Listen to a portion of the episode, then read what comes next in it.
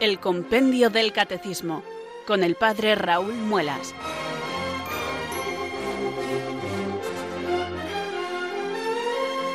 Muy buenas tardes, queridos oyentes de Radio María. Son las 4, las 3 en Canarias. Aquí comienza una nueva edición del programa El Compendio del Catecismo de la Iglesia Católica. Reciban desde Talavera de la Reina un saludo muy cordial del Padre Raúl Muelas, que un día más les habla desde estos micrófonos de Radio María, la radio de la Virgen, la fuerza de la esperanza. Sed todos bienvenidos.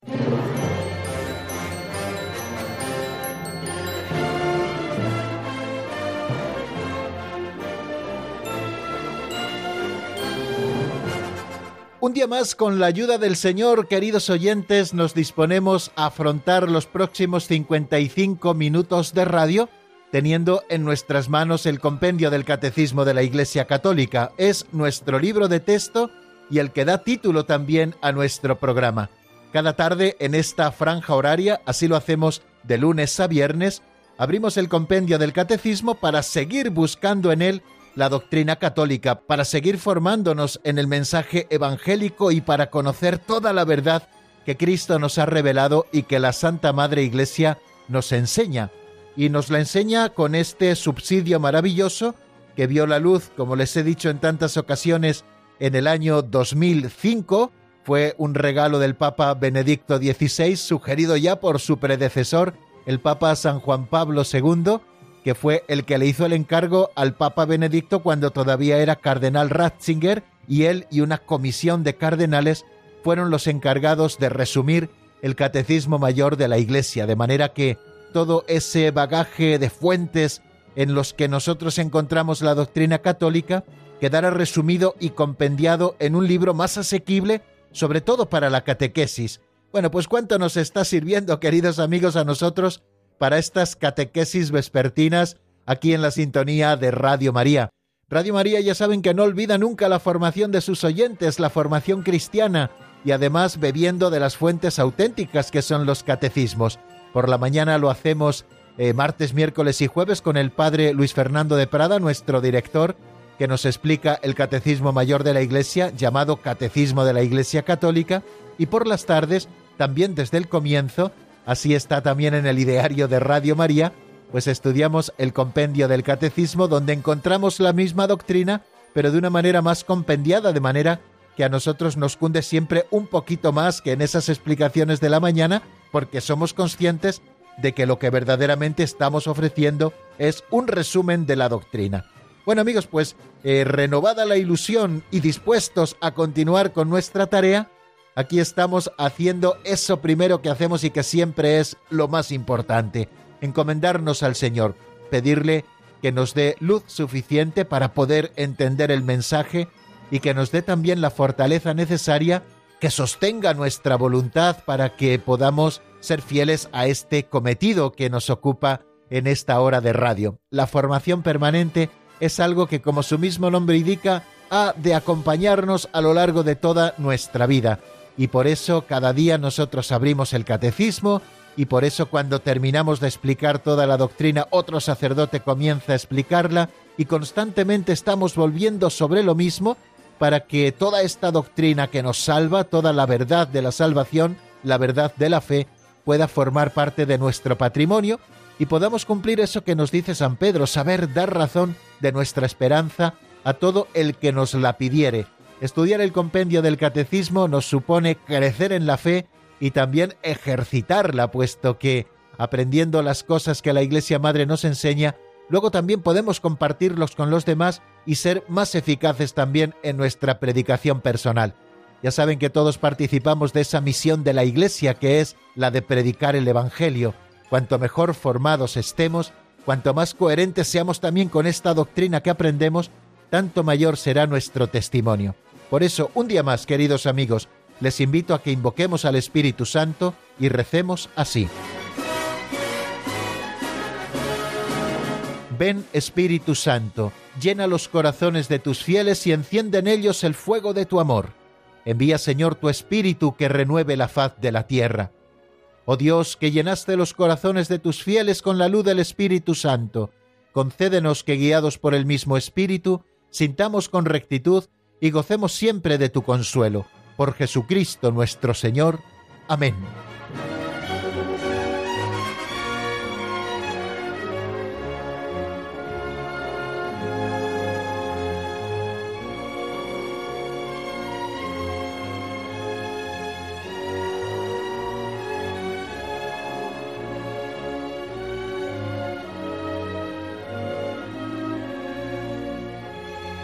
Y después de elevar juntos esta oración y hacerlo también con devoción al Espíritu Santo, vamos a afrontar este segundo momento del programa que titulamos Pinceladas de Sabiduría. Todos los días lo explico, pero como todos los días tenemos oyentes nuevos, pues así todos vamos sabiendo por qué se llama así esta sección Pinceladas de Sabiduría. Nosotros queremos ofrecer un aperitivo catequético, es decir, un calentamiento para luego el ejercicio verdaderamente fuerte que es el de abordar los números del compendio del catecismo. Y lo hacemos con estas catequesis prácticas que nos ofrece con sus historietas don Justo López Melús, unas historias recogidas a modo de narración de apenas un minuto en un libro titulado Pinceladas de Sabiduría. Cada día Alberto nos presenta una de ellas y luego, a propósito de esa pincelada, nosotros compartimos alguna de las ideas a modo de reflexión para hacer aplicaciones prácticas de eso que hemos escuchado. Bueno, pues también hoy vamos a afrontar esta tarea con una pincelada que se titula Los inventos, fruto del esfuerzo.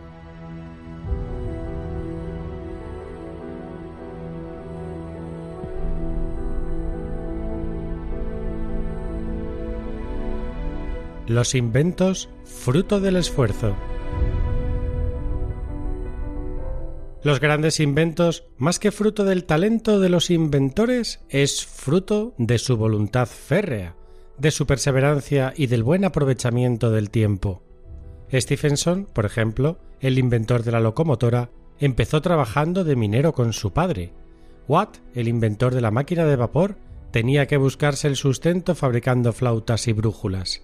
Herschel, el gran astrónomo y descubridor de Urano, se ganaba la vida tocando en una orquesta, y en los descansos observaba los astros. Franklin, inventor del pararrayos, vivía de la venta de libros. Tintoretto, Caravaggio y Giotto, grandes pintores, sobrevivían con diversas tareas para luego dedicarse a pintar. Copérnico era hijo de un panadero, Kepler de un tabernero alemán, Newton y Laplace eran originarios de una casa de labradores. Si todos ellos no hubiesen luchado con energía contra las adversidades, no habrían desarrollado tanto su talento.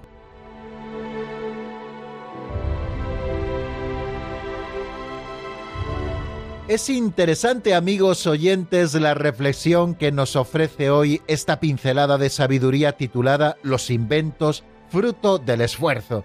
Nos presenta el ejemplo de muchos inventores, de grandes inventores por todos conocidos, Stephenson, Watt, Franklin, Giotto, Caravaggio, Tintoretto, Kepler, Copérnico, Newton, Laplace, bueno, pues todos ellos grandes inventores o grandes artistas que han pasado a la historia, pero que para ser eso que han sido y que luego se les ha reconocido, han tenido que pasar por dificultades y han luchado mucho con muchas energías contra las adversidades que se le presentaban para poder ser lo que han sido grandes inventores o grandes artistas como en el caso de los pintores. Pues esto lo podemos aplicar también nosotros, queridos amigos, a nuestra vida cristiana. Somos a veces muy dados a esa espiritualidad que creo que San José María Escribá de Balaguer llamaba la espiritualidad de la hojalata. Somos muy dados a decir ojalá yo, ojalá yo, y esto al final nos sirve de excusa para no hacer nada. Si yo tuviera más tiempo, pues yo sería más contemplativo, dedicaría más ratos a la oración, si yo no tuviera este trabajo podría de una manera más sosegada poderme dedicar a estudiar mejor el catecismo y la doctrina cristiana, si yo no tuviera tales ocupaciones o tales obligaciones o tales responsabilidades, seguro que podría dedicar tiempo a la caridad. Y al final se nos pasa la vida, queridos amigos, como ojalateros, diciendo el ojalá, ojalá, pero al final nunca hacemos nada. Bueno, pues en la vida nadie regala nada, hay que buscar tiempo, hay que emplear energías y el tiempo que nos da Dios de balde, nosotros tenemos que aprovecharlo para lo que verdaderamente consideramos importante. Así fue el ejemplo de Stephenson, que trabajaba de minero y supongo que como minero con su padre, esto es lo que era, no le quedaba mucho tiempo y sin embargo luego dedicaba energías en sus ratos de descanso para poder inventar un día la locomotora, ¿no? O Watt, el inventor de la máquina de vapor que tenía que ganarse el sustento fabricando flautas y brújulas y sin embargo luego sacaba tiempo para poder dedicarse a esa física que tanto le gustaba y ser el inventor de la máquina de vapor que tanto revolucionó también el mundo del trabajo, o ese gran astrónomo Herschel del que nos habla que fue el descubridor de Urano, pues no se dedicaba a la astronomía, sino que era músico en una orquesta y entre actuación y actuación, pues también observaba los astros hasta que descubrió Urano. Y así con todos los ejemplos que se nos han puesto.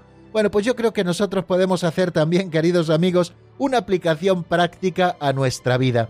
Todos seguro que tenemos muchas cosas que hacer, esas obligaciones que son ineludibles, porque brotan o bien del trabajo, de la vida laboral, eh, de la que no podemos librarnos porque tenemos que seguir comiendo y además el trabajo es un buen lugar de santificación, u otras obligaciones que brotan de la vida familiar a las que tampoco podemos hacer caso omiso. Tenemos que dedicarnos, por supuesto, a la familia, sobre todo cuando se tienen responsabilidades como padre o como madre de familia y hay que cuidar a los hijos. Evidentemente, el tiempo tenemos que emplearlo en eso que es verdaderamente importante. Sin embargo, el día tiene 24 horas. Tenemos que dedicar unas poquitas horas al trabajo, tenemos que dedicar también horas a la familia, tenemos que dedicar horas al descanso pero también tenemos que dedicar horas a lo que verdaderamente es importante, el crecimiento en nuestra vida cristiana para seguir mejor a Cristo. Hemos dicho muchas veces que aquello a lo que se dedica tiempo es lo que verdaderamente le damos importancia en nuestro corazón. Si nosotros no damos tiempo a conocer a Cristo, no podremos amarle más. Y si no amamos más a Cristo, no podemos seguirle mejor. Por eso, queridos amigos, tenemos que aprender a salvar todas las dificultades y luchar con energía contra las adversidades para que se pueda desarrollar nuestro talento, lo digo entre comillas, nuestro talento cristiano. El Señor nos da su gracia, claro que sí, el Señor ha infundido por la vida de la gracia en nosotros, así lo hemos estado estudiando las virtudes, tanto las virtudes teologales que nos relacionan directamente con Dios, a través de las cuales podemos creer, esperar y amar a Dios, también nos ha infundido las virtudes morales para que las practiquemos y demos así ejemplo de esa nueva vida en Cristo a través del ejercicio también de las virtudes. El Señor nos adorna también con el Espíritu Santo y con los dones del Espíritu Santo que facilitan y perfeccionan el ejercicio de las virtudes, pero nosotros algo también tenemos que hacer, tenemos que emplear energías, tenemos que emplear nuestro talento, para poder ser maestros en el arte de la oración, para poder transmitir también esta realidad a nuestro alrededor y para crecer en el conocimiento y en el amor a Dios. Si queremos ser grandes inventores, tenemos que ejercitar mucho nuestro esfuerzo. Si queremos ser grandes cristianos, tenemos que dejarnos inundar por la gracia de Dios, pero también colaborar con nuestro tiempo y nuestras energías en el desarrollo de esa gracia que Dios nos concede.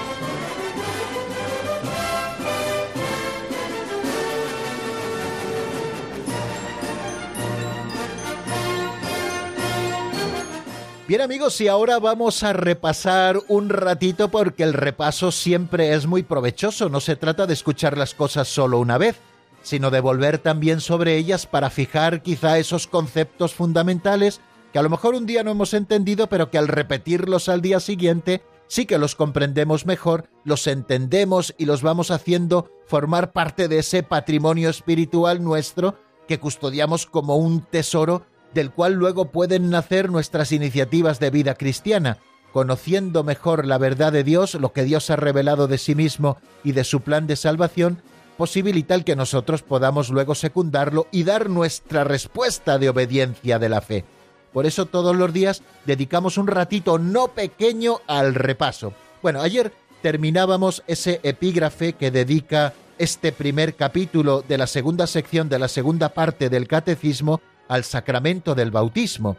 Hablábamos de que primero, en un primer capítulo, vamos a hablar de los sacramentos de la iniciación cristiana. Y estos sacramentos de la iniciación cristiana, como bien conocen ya, son tres. Primero el bautismo, después la confirmación, después la Eucaristía.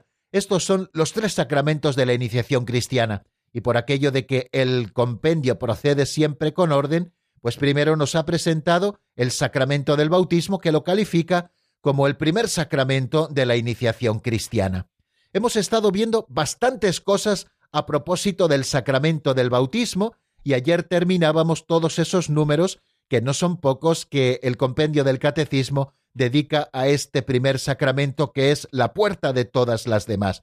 Primero nos asomábamos a los nombres con los que conocemos a este primer sacramento de la iniciación.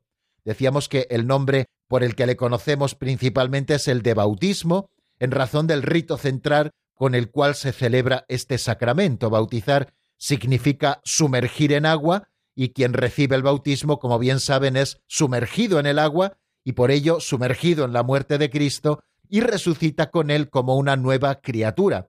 Pero también al bautismo lo llamamos baño de regeneración y renovación en el Espíritu Santo y también llamamos al bautismo iluminación porque el bautizado se configura con Cristo, que es la luz del mundo, y se convierte también en hijo de la luz. Estuvimos estudiando las prefiguraciones del bautismo en la antigua alianza. Cuatro prefiguraciones nos presentaba el número 253, el agua como fuente de vida y de muerte, esa agua sobre la que se cernía el Espíritu en los comienzos del mundo.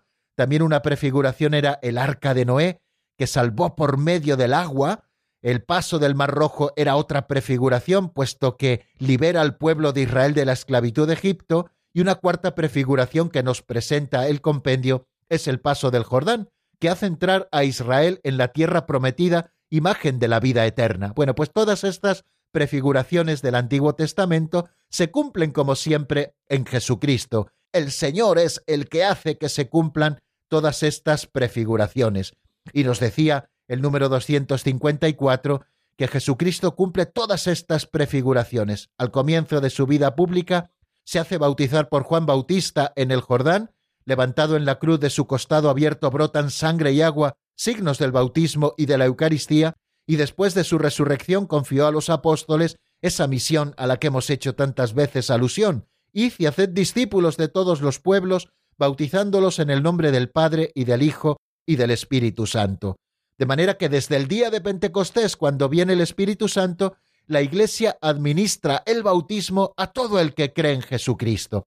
¿Cuál es el rito esencial del bautismo? También lo hemos dicho por activa y por pasiva. El rito esencial del bautismo consiste en sumergir en el agua al candidato o derramar agua sobre su cabeza mientras se invoca el nombre del Padre y del Hijo y del Espíritu Santo. Decimos el nombre de la persona que va a ser bautizada y después se continúa diciendo, yo te bautizo en el nombre del Padre y del Hijo y del Espíritu Santo. ¿Quiénes son candidatos a recibir el bautismo? Nos dice la doctrina de la Iglesia que puede recibir el bautismo cualquier persona que no esté aún bautizada. Y hablábamos del bautismo de los niños, que la Iglesia bautiza a los niños, puesto que naciendo con el pecado original necesitan ser liberados del poder del maligno y trasladados al reino de la libertad de los hijos de Dios, y hablábamos también del bautismo de adultos y nos entreteníamos en ver cómo es ese proceso de catecumenado de un adulto hasta llegar el bautismo y poder hacer esa primera profesión de fe que le da acceso a las aguas bautismales. También nos detuvimos en considerar quién es el ministro ordinario o los ministros extraordinarios del bautismo. Hacíamos esta diferenciación. Decíamos que en la Iglesia Latina los ministros ordinarios del bautismo, o sea, aquellos que pueden bautizar, son el obispo, el presbítero y también el diácono. Y hablábamos que en caso de necesidad cualquiera puede bautizar, son los ministros extraordinarios, cualquiera que quiera hacer, que tenga la intención de hacer lo que hace la Iglesia. Y lo tiene que hacer como lo hace la Iglesia, derramando agua sobre la cabeza del candidato y pronunciando la fórmula trinitaria a la que ya hemos hecho referencia. Yo te bautizo en el nombre del Padre y del Hijo y del Espíritu Santo. También hemos hablado de la necesidad del bautismo para la salvación. El bautismo es necesario porque así lo ha dicho Jesucristo, el que crea y se bautice se salvará. Quiere decir que el bautismo es necesario. Pero nos dice la doctrina católica y lo vemos recogido en el número 261, que el bautismo es necesario para la salvación de todos aquellos a quienes el Evangelio ha sido anunciado y han tenido la posibilidad de pedir este sacramento. ¿Qué ocurre con aquellos a los que no se les ha anunciado a Jesucristo, ni se les ha anunciado el Evangelio de la salvación? Pues para ellos existirán otras vías extraordinarias. Y luego también nos preguntábamos a propósito de esta necesidad del bautismo para la salvación, si hay salvación posible sin el bautismo.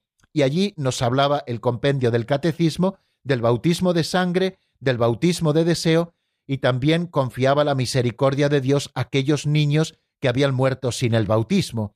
El bautismo de sangre es el de aquellos que sin haber recibido el bautismo ordinario, el bautismo de agua, mueren dando su vida por Cristo en testimonio de la fe, esa fe en la que todavía no habían sido bautizados. Bueno, pues ese bautismo de sangre, ese derramamiento de su propia sangre, ese martirio al que se ven sometidos, para ellos produce la gracia del bautismo. Y lo mismo ocurre con el bautismo de deseo, los catecúmenos que se están preparando para recibir el bautismo y que lo desean de todo corazón, les sobreviene la muerte de manera inesperada antes de recibirlo, ellos reciben lo que la Iglesia llama el bautismo de deseo, que no es propiamente el sacramento del bautismo del agua y del Espíritu, pero que produce en ellos los mismos efectos, igual que en todos aquellos que bajo el impulso de la gracia sin conocer a Cristo y a la Iglesia buscan sinceramente a Dios y se esfuerzan por cumplir su voluntad. En todos ellos presumimos en los que viven según las rectas normas de la ley natural, buscando siempre la verdad, una verdad que todavía no han descubierto porque no se les ha anunciado, pues nosotros presumimos que si se les hubiera anunciado, hubieran deseado también recibir el bautismo. Y en cuanto a los niños que mueren sin el bautismo, como ya les he dicho, la Iglesia ya en su liturgia los confía la misericordia de Dios, esa ternura que Jesucristo tuvo con los niños que le llevó a decir Dejad que los niños se acerquen a mí, nos hace pensar en que el Señor tendrá caminos extraordinarios para esos niños que mueren sin el bautismo. Y luego, en el último día, los dos últimos días, para ser un poco más exactos, nos hemos estado deteniendo en cuáles son los efectos del bautismo. Y el número 263 nos enumera una serie de efectos que produce el bautismo en aquel que lo recibe. Creo que el estudio sosegado de este número y yo les invito a que lo lean y lo relean muchas veces, nos ayuda a tomar conciencia de lo importante que es el bautismo para nosotros y a tomar conciencia también de la gran responsabilidad y de las obligaciones y derechos que nos da el bautismo al hacernos miembros de la Iglesia. Dice el número 263 que los efectos del bautismo son los siguientes. Perdona el pecado original, todos los pecados personales y todas las penas debidas al pecado. En primer lugar, el bautismo tiene una función de purificación del pecado, tanto del pecado original como de los pecados personales, como de esas penas debidas al pecado. De todas ellas nos perdona precisamente la recepción del sacramento del bautismo. Pero no solamente nos purifica, sino que nos da una nueva vida. Dice ese número 263 que el bautismo produce también como efecto el participar de la vida trinitaria, de esa vida divina mediante la gracia santificante, esa gracia de la justificación que incorpora a Cristo y que nos incorpora también a su Iglesia. La gracia de la justificación que nos permite poder hacer actos de fe, esperanza y caridad, eso provoca la gracia santificante en nosotros, que nos infunde también las virtudes morales, y que nos concede también poder vivir y obrar bajo la moción del Espíritu Santo mediante los dones del Espíritu Santo, de manera que todo el organismo de la vida sobrenatural del cristiano tiene su raíz en el santo bautismo. Nosotros, los bautizados, podemos decir que tenemos una vida natural, pero que también tenemos una vida sobrenatural que tiene su origen y su fuente en el bautismo. Esa vida sobrenatural se ejercita a través de dos brazos, explicábamos. Uno son las virtudes, esas virtudes que nos son infundidas también por la gracia, tanto las virtudes teologales, la fe, la esperanza y la caridad, como las virtudes morales, la prudencia, la justicia, la fortaleza y la templanza, que son infundidas en nosotros, pero que tenemos que ejercitar al modo humano y a veces con mucho esfuerzo y con poco fruto. Pero también existe otro brazo por el que actúa la vida sobrenatural, que son los dones del Espíritu Santo, que viene a facilitar el ejercicio de las virtudes y a perfeccionar también el ejercicio de las mismas. Bueno, pues todo esto nos lo posibilita, queridos amigos, la recepción del bautismo, por el que hemos sido hechos nuevas criaturas. Pero también teniendo a la vista este número 263, vemos que otro efecto del bautismo es que nos incorpora a la Iglesia, que es el cuerpo de Cristo. El bautismo hace de nosotros miembros del cuerpo de Cristo. Por tanto, somos miembros los unos de los otros, nos recuerda San Pablo en la carta a los Efesios, porque el bautismo incorpora a la Iglesia, de manera que de las fuentes bautismales nace el único pueblo de Dios de la nueva alianza, que trasciende todos los límites naturales y humanos de las naciones, las culturas, las razas y los sexos. Ya no hay judío o gentil, esclavo y libre, hombre o mujer, sino que todos somos uno en Cristo Jesús, y el que ha posibilitado esa unidad de todos en un solo cuerpo, porque nos ha integrado en la Iglesia, es el sacramento del bautismo, porque en un solo espíritu hemos sido bautizados todos para formar un solo cuerpo. Así lo leemos en la primera carta a los Corintios capítulo 12, versículo 13. Por lo tanto, a través del bautismo somos incorporados a la Iglesia. Otro efecto, somos constituidos en piedras vivas para la edificación de un edificio espiritual y para un sacerdocio santo. Por el bautismo, queridos amigos, hemos sido configurados con Jesucristo, sacerdote, profeta y rey. Y como nos dice San Pedro en su primera carta, somos linaje elegido, sacerdocio real, nación santa, pueblo adquirido, para anunciar las alabanzas de aquel que os ha llamado de las tinieblas a su luz admirable.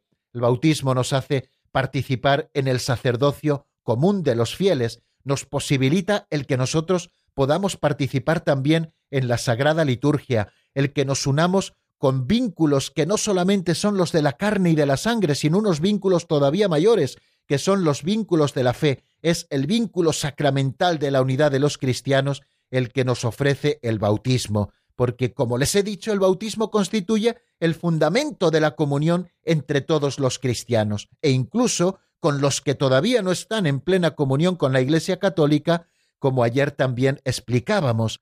Y otro de los efectos que produce el bautismo es el de imprimir en nosotros un sello espiritual imborrable, somos incorporados a Cristo por el bautismo, el bautizado es configurado con Cristo, y este bautismo que recibe aquel que es bautizado imprime en el cristiano un sello espiritual indeleble. Es eso que en la tradición teológica de la Iglesia se ha llamado el carácter sacramental, y ese sello espiritual indeleble nos está hablando de nuestra pertenencia a Cristo, un sello que no se puede borrar. Hemos sido marcados con la señal de Cristo Jesús. Y este sello no es borrado ni por nada ni por nadie, ni siquiera por nuestros propios pecados, porque aunque el pecado impida al bautizado dar frutos de salvación, sin embargo, no nos borra ese sello de pertenencia a Cristo, ese sello que se nos da de una vez por todas. Esta es la razón por la cual el sacramento del bautismo solo puede recibirse una sola vez es el sello del Señor, como lo llamaba San Agustín, es el sello con que el Espíritu Santo nos ha marcado para el día de la redención.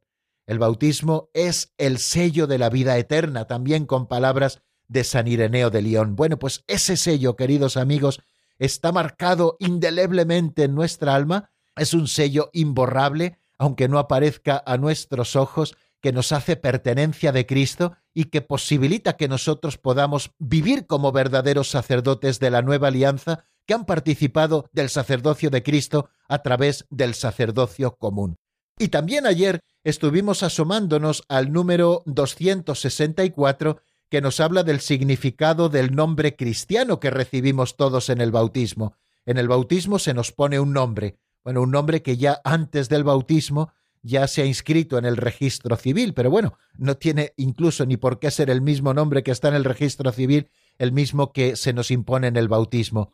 Es ese nombre que de alguna manera está simbolizando toda la unicidad de la persona.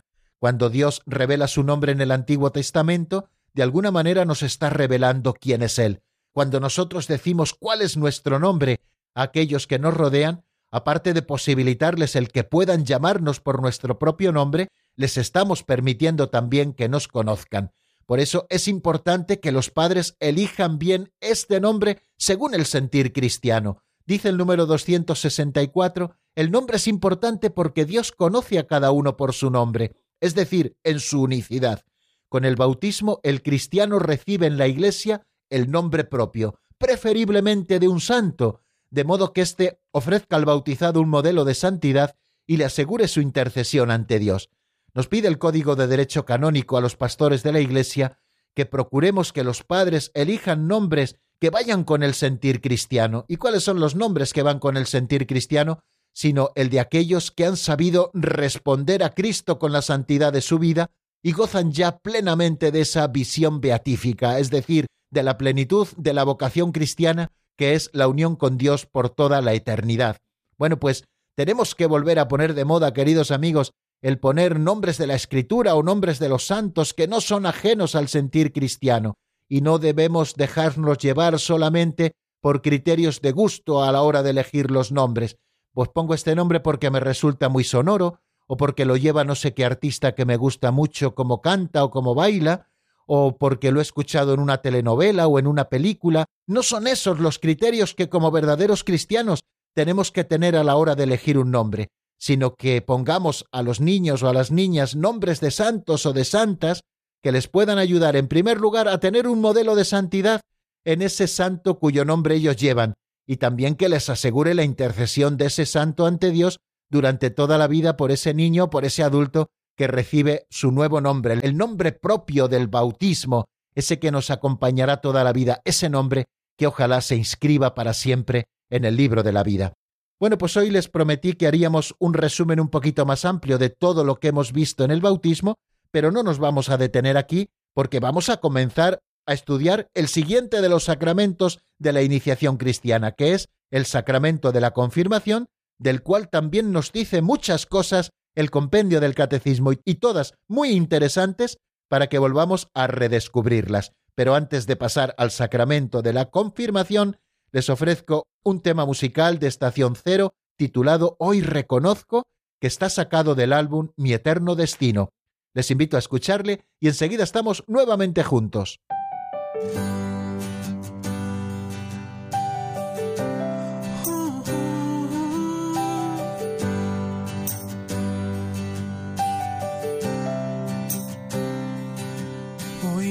se hace frágil y débil al llamarte. Hoy mi voz se hace canción para ti, Jesús.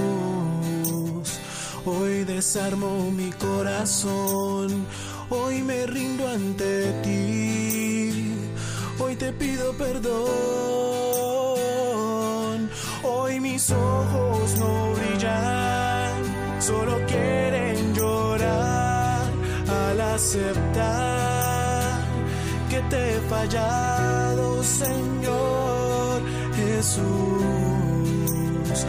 Hoy desarmo mi corazón, hoy me rindo ante ti, hoy te pido perdón, hoy reconozco que tu amor es infinito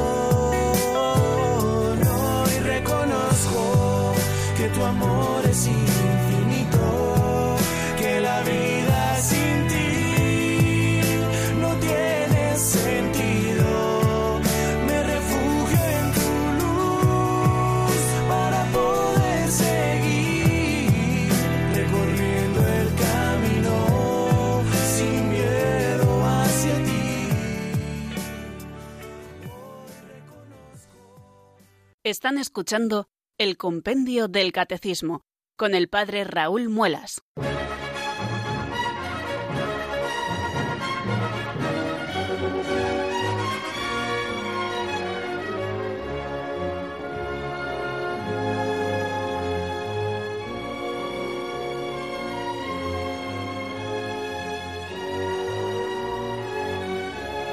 Y después de esta visión panorámica que hemos hecho, queridos amigos, sobre lo que nos cuenta el compendio del catecismo sobre el sacramento del bautismo, y después de haber escuchado esta canción de Estación Cero titulada Hoy reconozco, vamos a seguir adelante abriendo un nuevo epígrafe, el que dedica el compendio del catecismo al sacramento de la confirmación. Vamos a comenzar, por tanto, a estudiar este segundo sacramento de la iniciación cristiana. Este sacramento de la confirmación, junto con el bautismo y la Eucaristía, constituye el conjunto de los sacramentos de la iniciación cristiana cuya unidad debe ser siempre salvaguardada. Si ustedes recuerdan, hace unas semanas cuando estuvimos estudiando precisamente esto, eh, la unidad que existen entre los tres sacramentos de la iniciación cristiana, bueno, pues ahora cuando estudiamos el segundo, tenemos siempre que tener a la vista que hay que salvaguardar esta unidad que existen entre estos tres sacramentos, el bautismo, la Eucaristía y la confirmación que vamos a comenzar a estudiarla ahora. Por eso nos dice el ritual de la confirmación en el número uno de los prenotandos que es preciso explicar siempre a los fieles que la recepción de este sacramento es necesaria para la plenitud de la gracia bautismal. A veces ha quedado en el ambiente como esa idea de que, bueno, el sacramento de la confirmación tampoco es importante. Bueno, pues no es precisamente lo que nos dice la doctrina de la Iglesia recogida en ese ritual de la confirmación. Nos habla de que el sacramento es necesario para la plenitud de la gracia bautismal.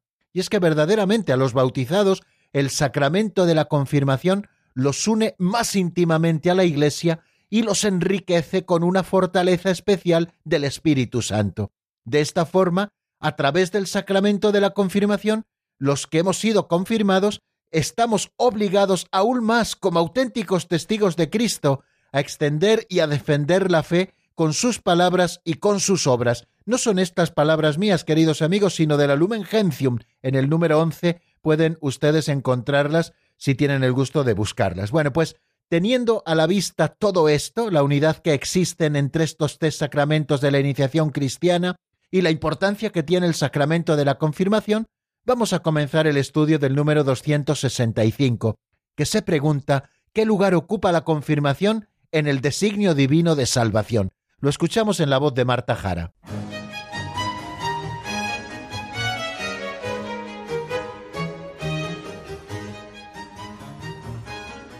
Número 265. ¿Qué lugar ocupa la confirmación en el designio divino de la salvación? En la antigua alianza, los profetas anunciaron que el Espíritu del Señor reposaría sobre el Mesías esperado y sobre todo el pueblo mesiánico. Toda la vida y la misión de Jesús se desarrollan en una total comunión con el Espíritu Santo. Los apóstoles reciben el Espíritu Santo en Pentecostés y anuncian las maravillas de Dios. Comunican a los nuevos bautizados mediante la imposición de las manos el don del mismo Espíritu. A lo largo de los siglos, la Iglesia ha seguido viviendo del Espíritu y comunicándolo a sus hijos.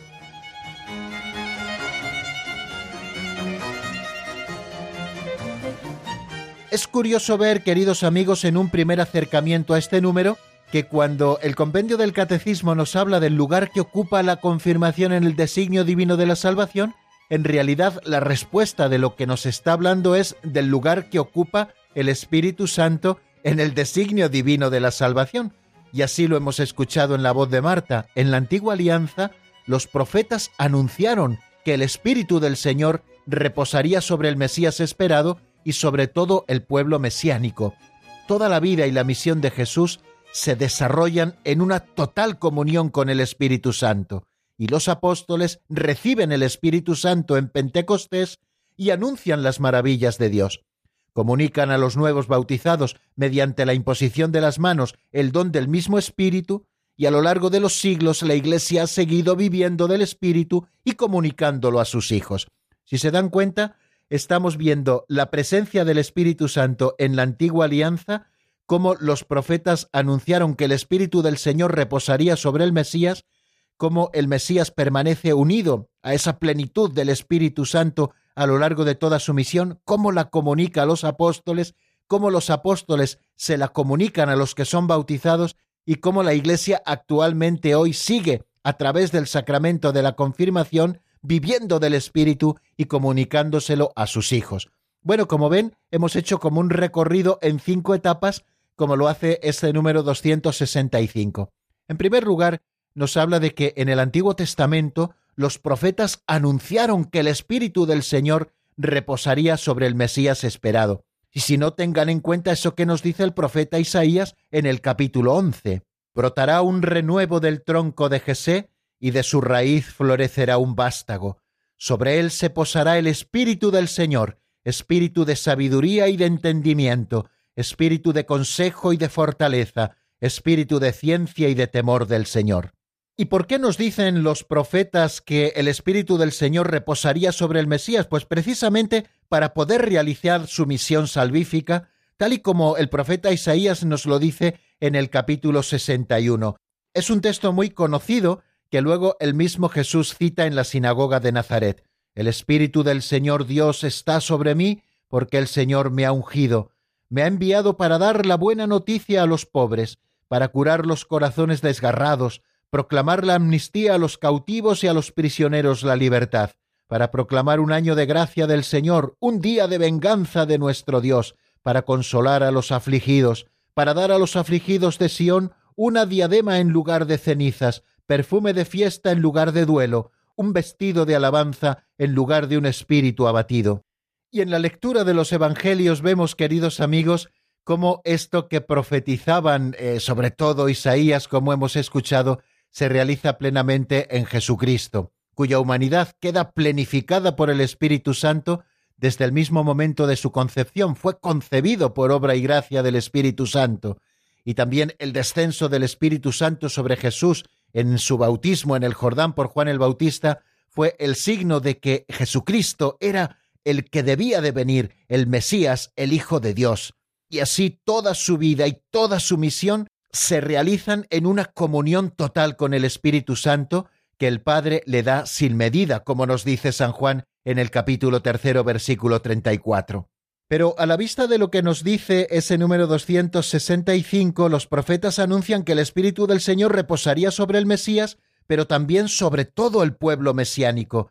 Recordad, si no, esas palabras proféticas de Ezequiel, derramaré sobre vosotros un agua pura que os purificará de todas vuestras inmundicias e idolatrías os he de purificar, y os daré un corazón nuevo, y os infundiré un espíritu nuevo, arrancaré de vuestra carne el corazón de piedra, y os daré un corazón de carne, os infundiré mi espíritu, y haré que caminéis según mis preceptos, y que guardéis y cumpláis mis mandatos.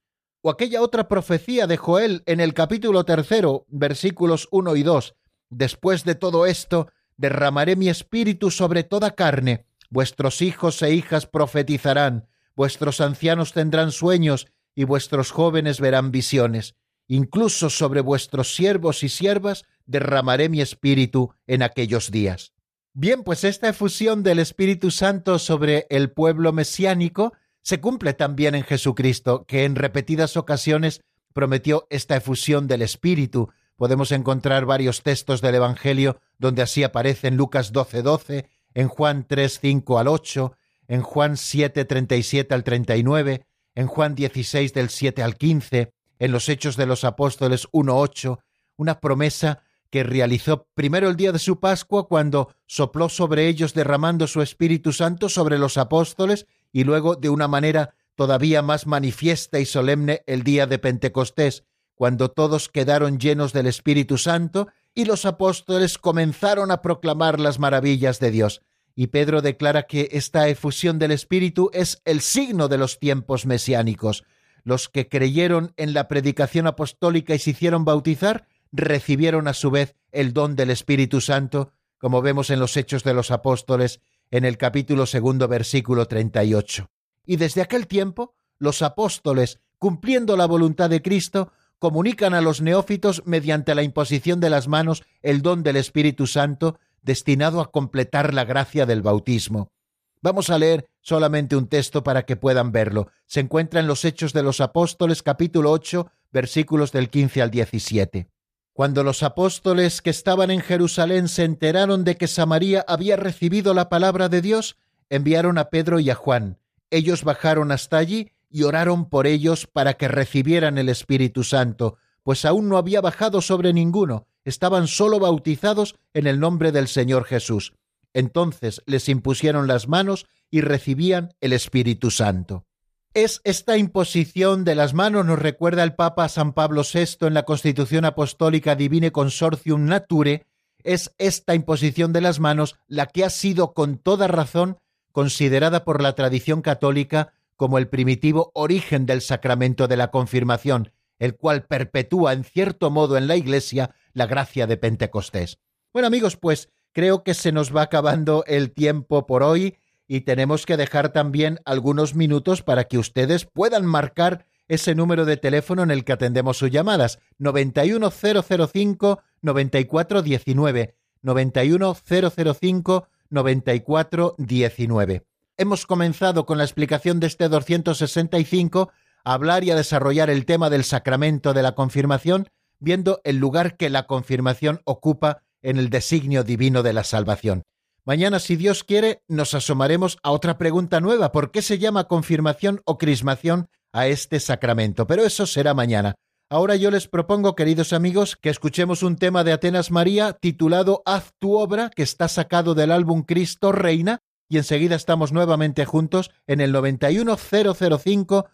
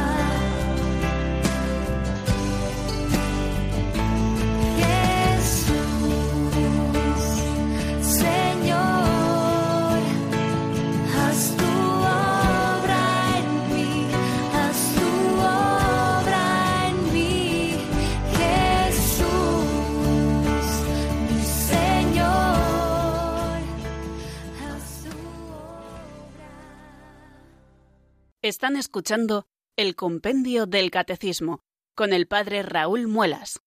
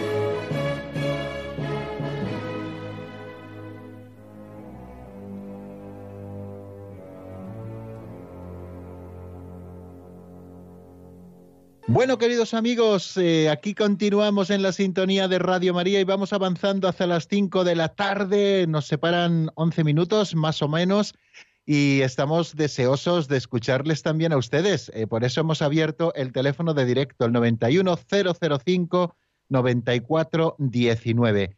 Eh, nos espera María de Madrid, que no sé si es la misma María de Madrid de ayer, que nos quedó una respuesta pendiente. Buenas tardes, María, bienvenida. Buenas tardes, Padre Raúl. Efectivamente, soy María de ayer, que me quedó ahí pendiente, me aclaró lo de las indulgencias. Una vez te confiesas y recibes el sacramento de la confesión, que me dijo un sacerdote que cuando te confiesas y cumples la penitencia, que no tienes ninguna indulgencia más que hacer porque en la confesión se te ha perdonado absolutamente todo. Y a mí me parecía que me dijo que era una sustitución, ¿no? Que si no cumplías la penitencia, entonces podías hacer las indulgencias, pero que si te perdonaba el sacerdote en confesión y cumplías la oración que él te ponía, pues que no hacían falta.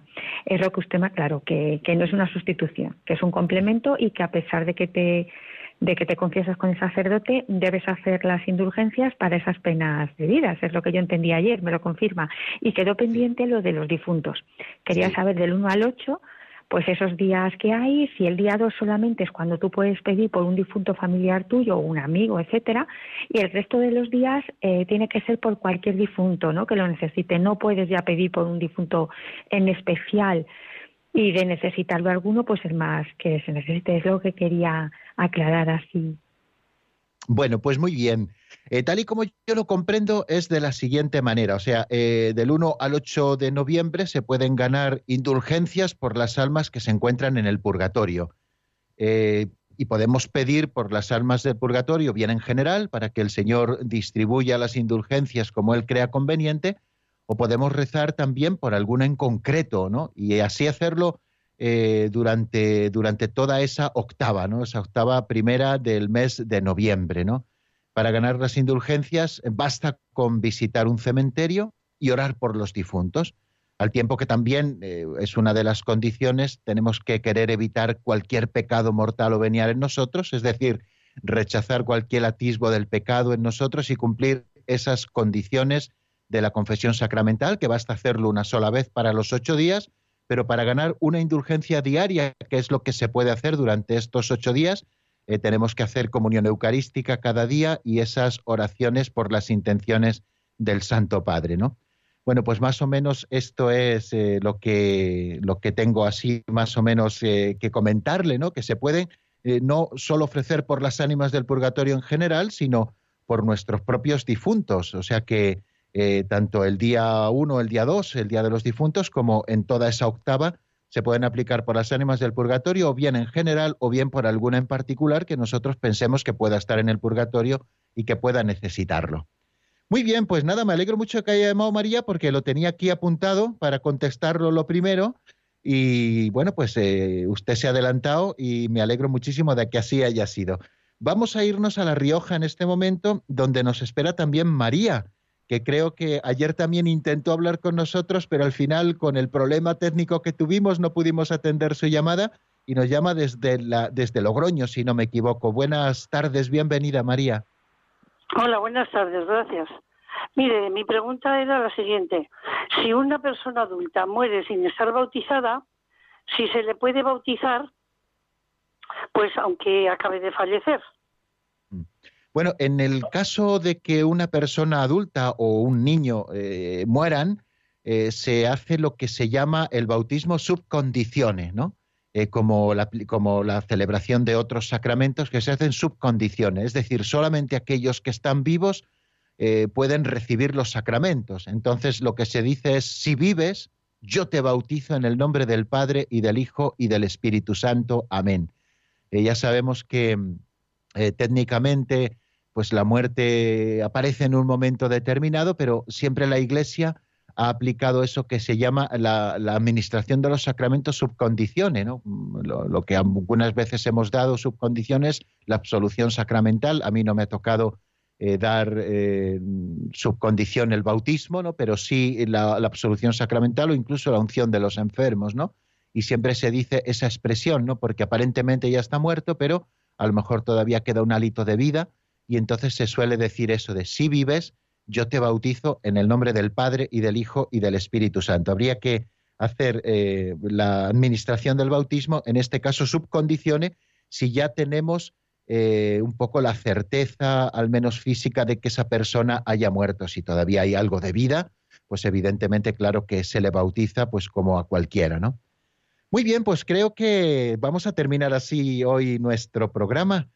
Hemos comenzado ya el sacramento de la confirmación y mañana, si Dios quiere, continuaremos con él. Haremos un poquito de repaso de lo que hemos visto hasta hoy en cuanto a lo del sacramento se refiere, a ese primer número, y continuaremos eh, con los nombres que recibe, el de confirmación, el de crismación y muchas cosas más. Así que les espero puntualísimamente a las cuatro de la tarde en la península, a las tres en Canarias. La bendición de Dios Todopoderoso, Padre, Hijo y Espíritu Santo, descienda sobre vosotros y permanezca para siempre. Amén. Hasta mañana, si Dios quiere, amigos.